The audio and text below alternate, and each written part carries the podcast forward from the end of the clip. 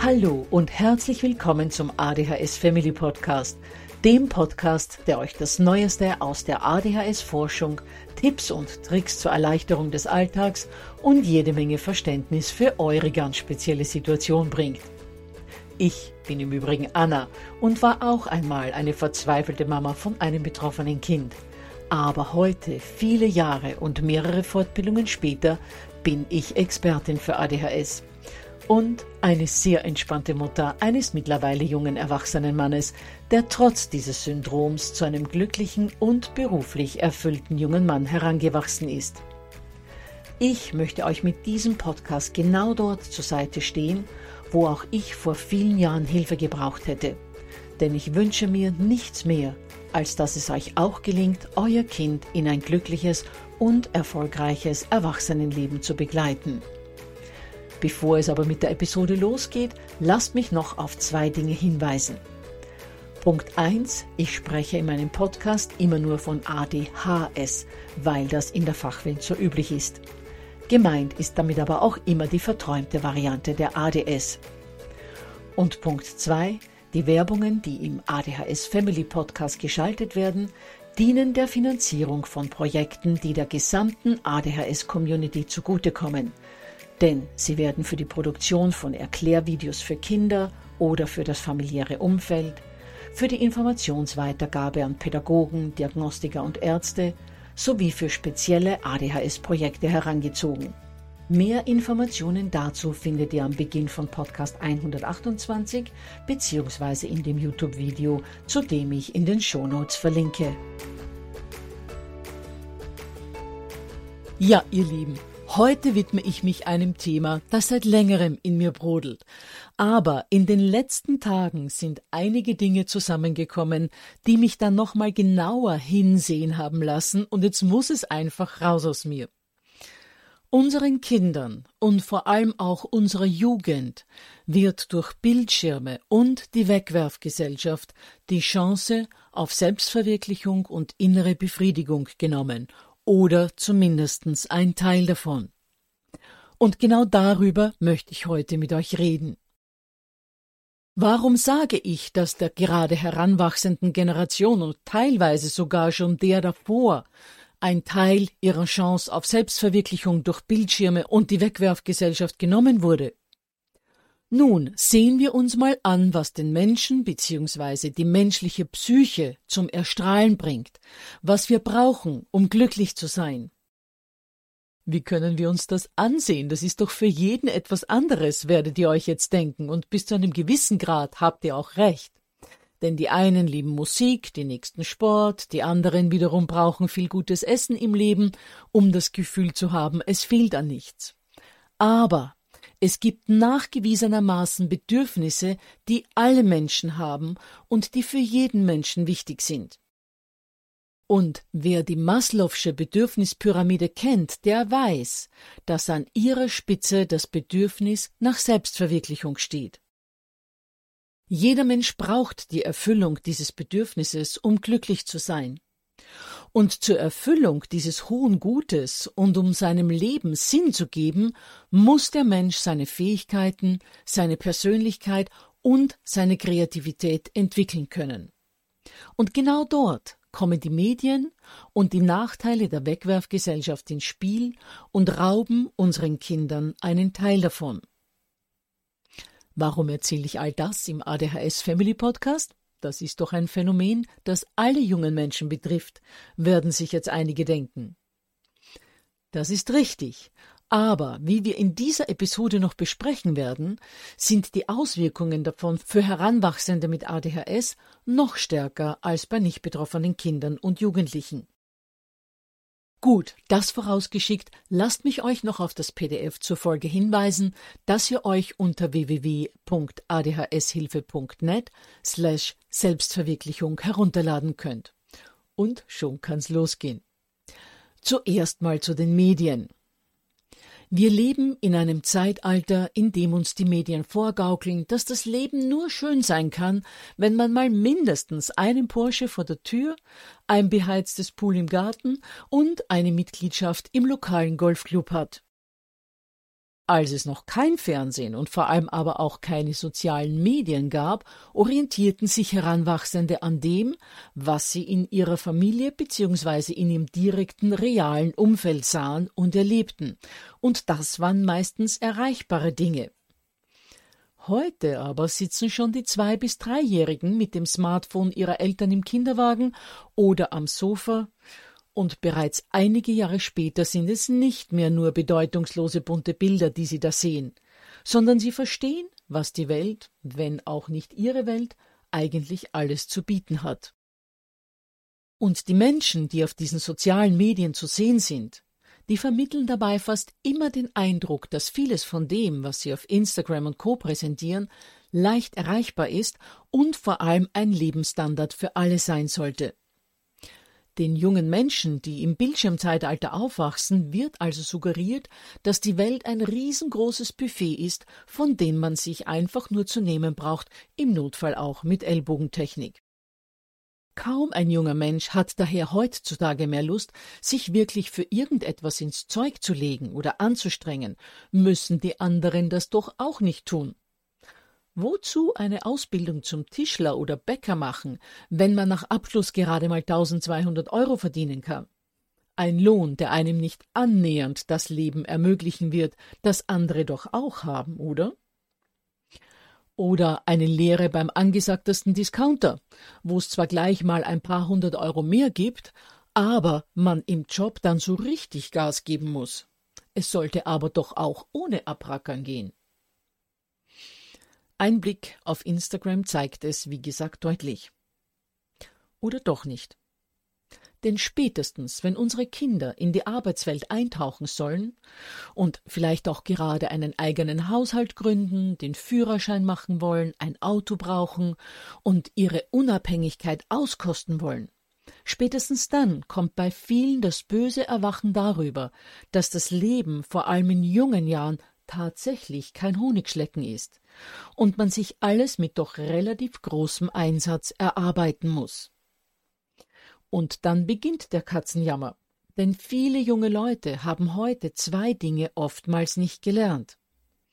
Erstens, realen Tätigkeiten bzw. dem Arbeiten eine innere Freude abzugewinnen.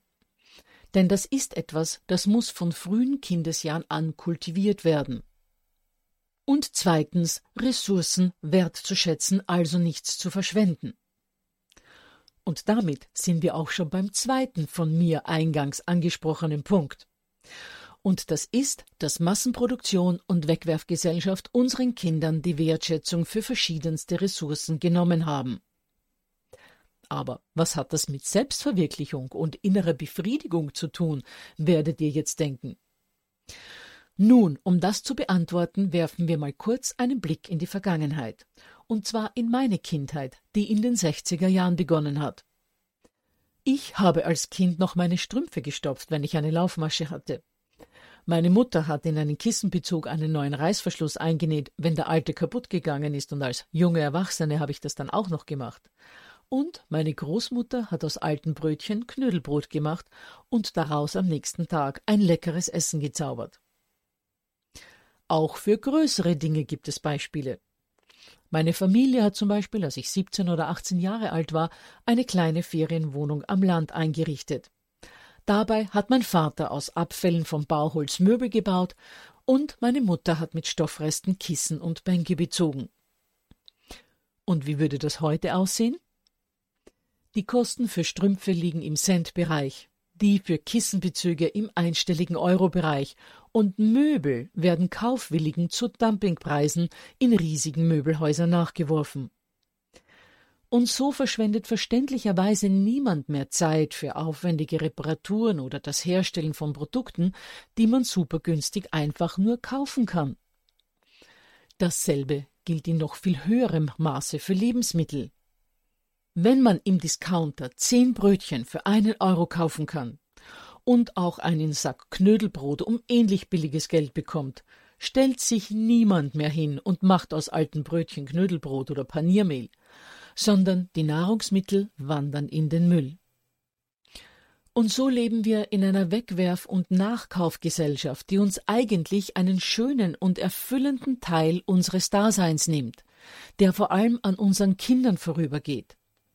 Das heißt, Tätigkeiten, die eine innere Befriedigung bringen, wie zum Beispiel Nähen, Reparieren, Weiterverarbeiten, all diese Tätigkeiten fallen heute meist weg, hinterlassen dann aber eine Leere in unserem Leben und dem unserer Kinder, und die wird mit noch mehr Konsum gefüllt. Dabei würde genau dieses Ressourcensparen, dieses Dinge reparieren und wieder und weiterverwenden, einiges zu unserem Bedürfnis an Selbstverwirklichung beitragen.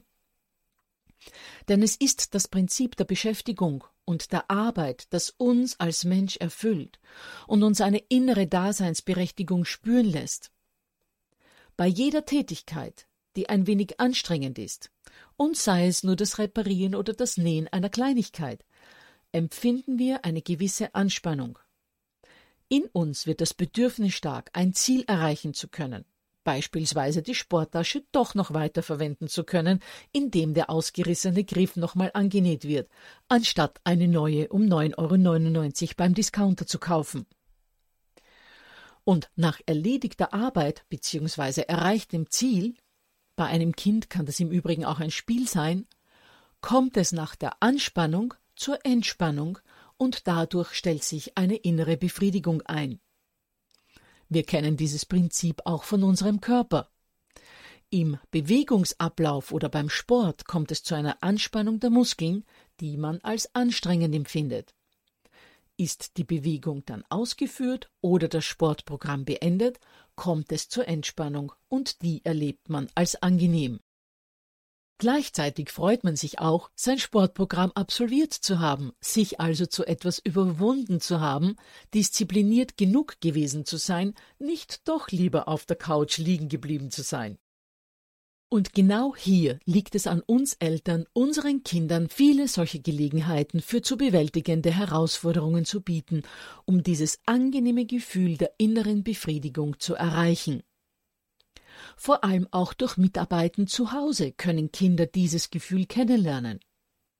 Dazu könnte ich jetzt nochmal eine Stunde lang weiterreden, aber besser, ihr hört euch dazu meine Podcasts mit den Nummern 24 und 25 an, denn dort erkläre ich einerseits, was man Kindern in den verschiedensten Altersklassen überhaupt an Tätigkeiten beim Mithelfen anbieten kann und warum dieses Sie mitarbeiten lassen so unheimlich wichtig für sie ist und zwar schon ab dem frühesten Kleinkindalter.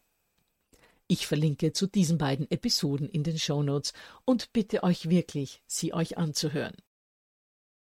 Lasst mich aber zum Thema Mitarbeiten zu Hause noch etwas sagen, das gerade für die heutige Episode wichtig ist. Ein Vorteil der Mithilfe von Kindern daheim ist nicht nur, dass unsere Kids dadurch dieses Gefühl der Befriedigung erleben dürfen sondern es vermeidet auch, dass die Kinder übermäßig am Bildschirm hängen. Erstens mal, weil sie natürlich weniger Zeit dafür haben, wenn sie sich mit anderen beschäftigen, und zweitens, weil sich die Kinder danach gut fühlen und so weniger das Bedürfnis haben, sich ihre vermeintliche innere Befriedigung durch andere Wohlfühlfaktoren wie endloses Gamen zu holen. Und wenn man diese Dinge zusammen mit dem Kind erledigt, kommt es durch das gemeinsame Tun, das gemeinsame Verfolgen eines Ziels und das sich Austauschen im Prozess des Herstellens oder Reparierens meistens zu einem sehr angeregten Austausch, über den sich die Bindung zwischen Eltern und Kind stärkt. Und für diejenigen von euch, die sich jetzt denken, so etwas ist mit meinem Kind nicht möglich, denn es würde nie und nimmer mitmachen. Nochmals, Hört euch die Podcasts 24 und 25 an. Dort erkläre ich sehr genau, wie man selbst den Null-Bock-Teenager dazu kriegen kann, gemeinsam auch etwas anderes zu tun, als auf der Playstation zu datteln. Und für diejenigen, die meinen, ihr Kind ist zwar noch jung genug, um sich auf solche Tätigkeiten einzulassen, es kommt dabei aber immer wieder zu Streit. Das kann ich mir gut vorstellen. Aber es ist hier ganz wichtig, dass ihr nicht in diese Tätigkeiten reingeht, um für euch Wichtiges zu erledigen, sondern dass ihr das eher als eine gute Gelegenheit seht, sinnvolle Zeit mit eurem Kind zu verbringen. Wenn ihr nämlich unter Druck etwas erledigen müsst und euer Kind tut nicht so richtig mit oder stellt sich nicht besonders geschickt an, ist eine Explosion natürlich vorprogrammiert. Und ebenfalls wichtig, nehmt euch vor derartigen Tätigkeiten vor, euer Kind auf gar keinen Fall zu kritisieren, nicht übergenau zu sein, es nicht ständig zu unterbrechen oder zu korrigieren, es sei denn, irgendwas geht gleich zu Bruch oder das Kind gefährdet sich sondern lasst das Kind einfach machen. Und wenn etwas nicht gelingt oder es selbst unzufrieden ist, dann fangt seinen Unmut mit den Worten auf Och, du Armer, das hattest du dir bestimmt anders vorgestellt, und jetzt ist es nicht gelungen. Macht nichts, wir machen einfach ein neues, oder wir versuchen es einfach nochmal, oder wir nehmen einfach ein anderes Material dafür, oder wir geben beim nächsten Mal einfach mehr Mehl in den Teig. Woran auch immer ihr gerade arbeitet, versucht euch vorher schon ein paar Sätze zu überlegen, die ihr eurem Kind, das vermutlich ohnehin immer an sich und seinen Fähigkeiten zweifelt, präsentieren könnt, um ihm das Gefühl zu geben, dass es nicht an ihm selbst, sondern an einem externen Fehler gelegen hat. Denn wenn euch euer Kind beim gemeinsamen Putzen, Backen, Reparieren, Handarbeiten etc. als verständnisvoll und unterstützend und als nicht allzu sehr einmischend wahrnimmt und ihm dann mit der Zeit immer mehr gelingt, wird es Freude an diesen Tätigkeiten gewinnen und immer wieder bereit sein, sich mit euch auf neue Projekte einzulassen.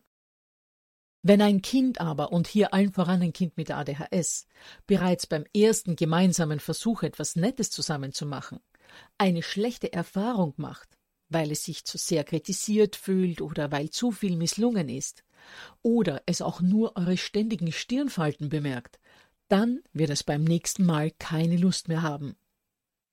Bei Kindern mit ADHS reicht schon ein einziger derartiger Versuch, der in die Hose gegangen ist, und sie wollen nie wieder Ähnliches tun. Ganz einfach, weil die negativen Erfahrungen sich so sehr eingebrannt haben, dass sie das nie wieder erleben wollen. Gut, dann abschließend noch zur Antwort auf die Frage, was das heute Besprochene mit ADHS zu tun hat. Erstens fühlen sich gerade Kinder mit ADHS in besonderem Maße von Bildschirmen angezogen. Die Anspannung, die ein Videospiel bietet und der schnelle Kick, den die Kids beim Ausführen und Gewinnen dieser Spiele empfinden, simulieren für kurze Zeit einen Zustand des Wohlbefindens. Allerdings einen, der bei weitem weniger nachhaltig ist als die Zufriedenheit, die man aufgrund von real erreichten Zielen empfindet. Zweitens ist es gerade für unsere Kinder mit ADHS wichtig, Selbstwirksamkeit zu erfahren, da sie im Leben so oft versagen, dass ihr Selbstwert in der Regel extrem niedrig ist.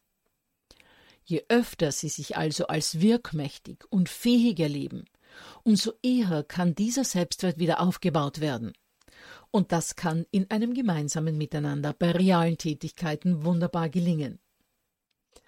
Und drittens brauchen unsere Kinder mit ADHS, denen ja, wie gesagt, vieles oft misslingt, ganz einfach noch mehr Übung für all jene Tätigkeiten, die im Erwachsenenleben mal wichtig sind und über die man verfügen muss als nicht betroffene Kinder. Daher versucht so viel Zeit wie möglich mit Basteln, Reparieren, Kochen, Backen, Putzen, Ordnen, Handwerken und so weiter und so fort gemeinsam zu verbringen, Ihr legt damit eine gute Basis für Selbstwert, Selbstverwirklichung und Selbstzufriedenheit bei euren Kindern. Dann erinnere ich nochmal an das PDF unter www.adhshilfe.net slash Selbstverwirklichung und auch die beiden angesprochenen Podcast-Folgen zum Thema Mithelfen daheim im Kindes- und Teenageralter. Zu allen dreien verlinke ich in den Shownotes. Gut, ihr Lieben, dann freue ich mich schon auf nächste Woche und hoffe, dass ihr wieder mit dabei seid.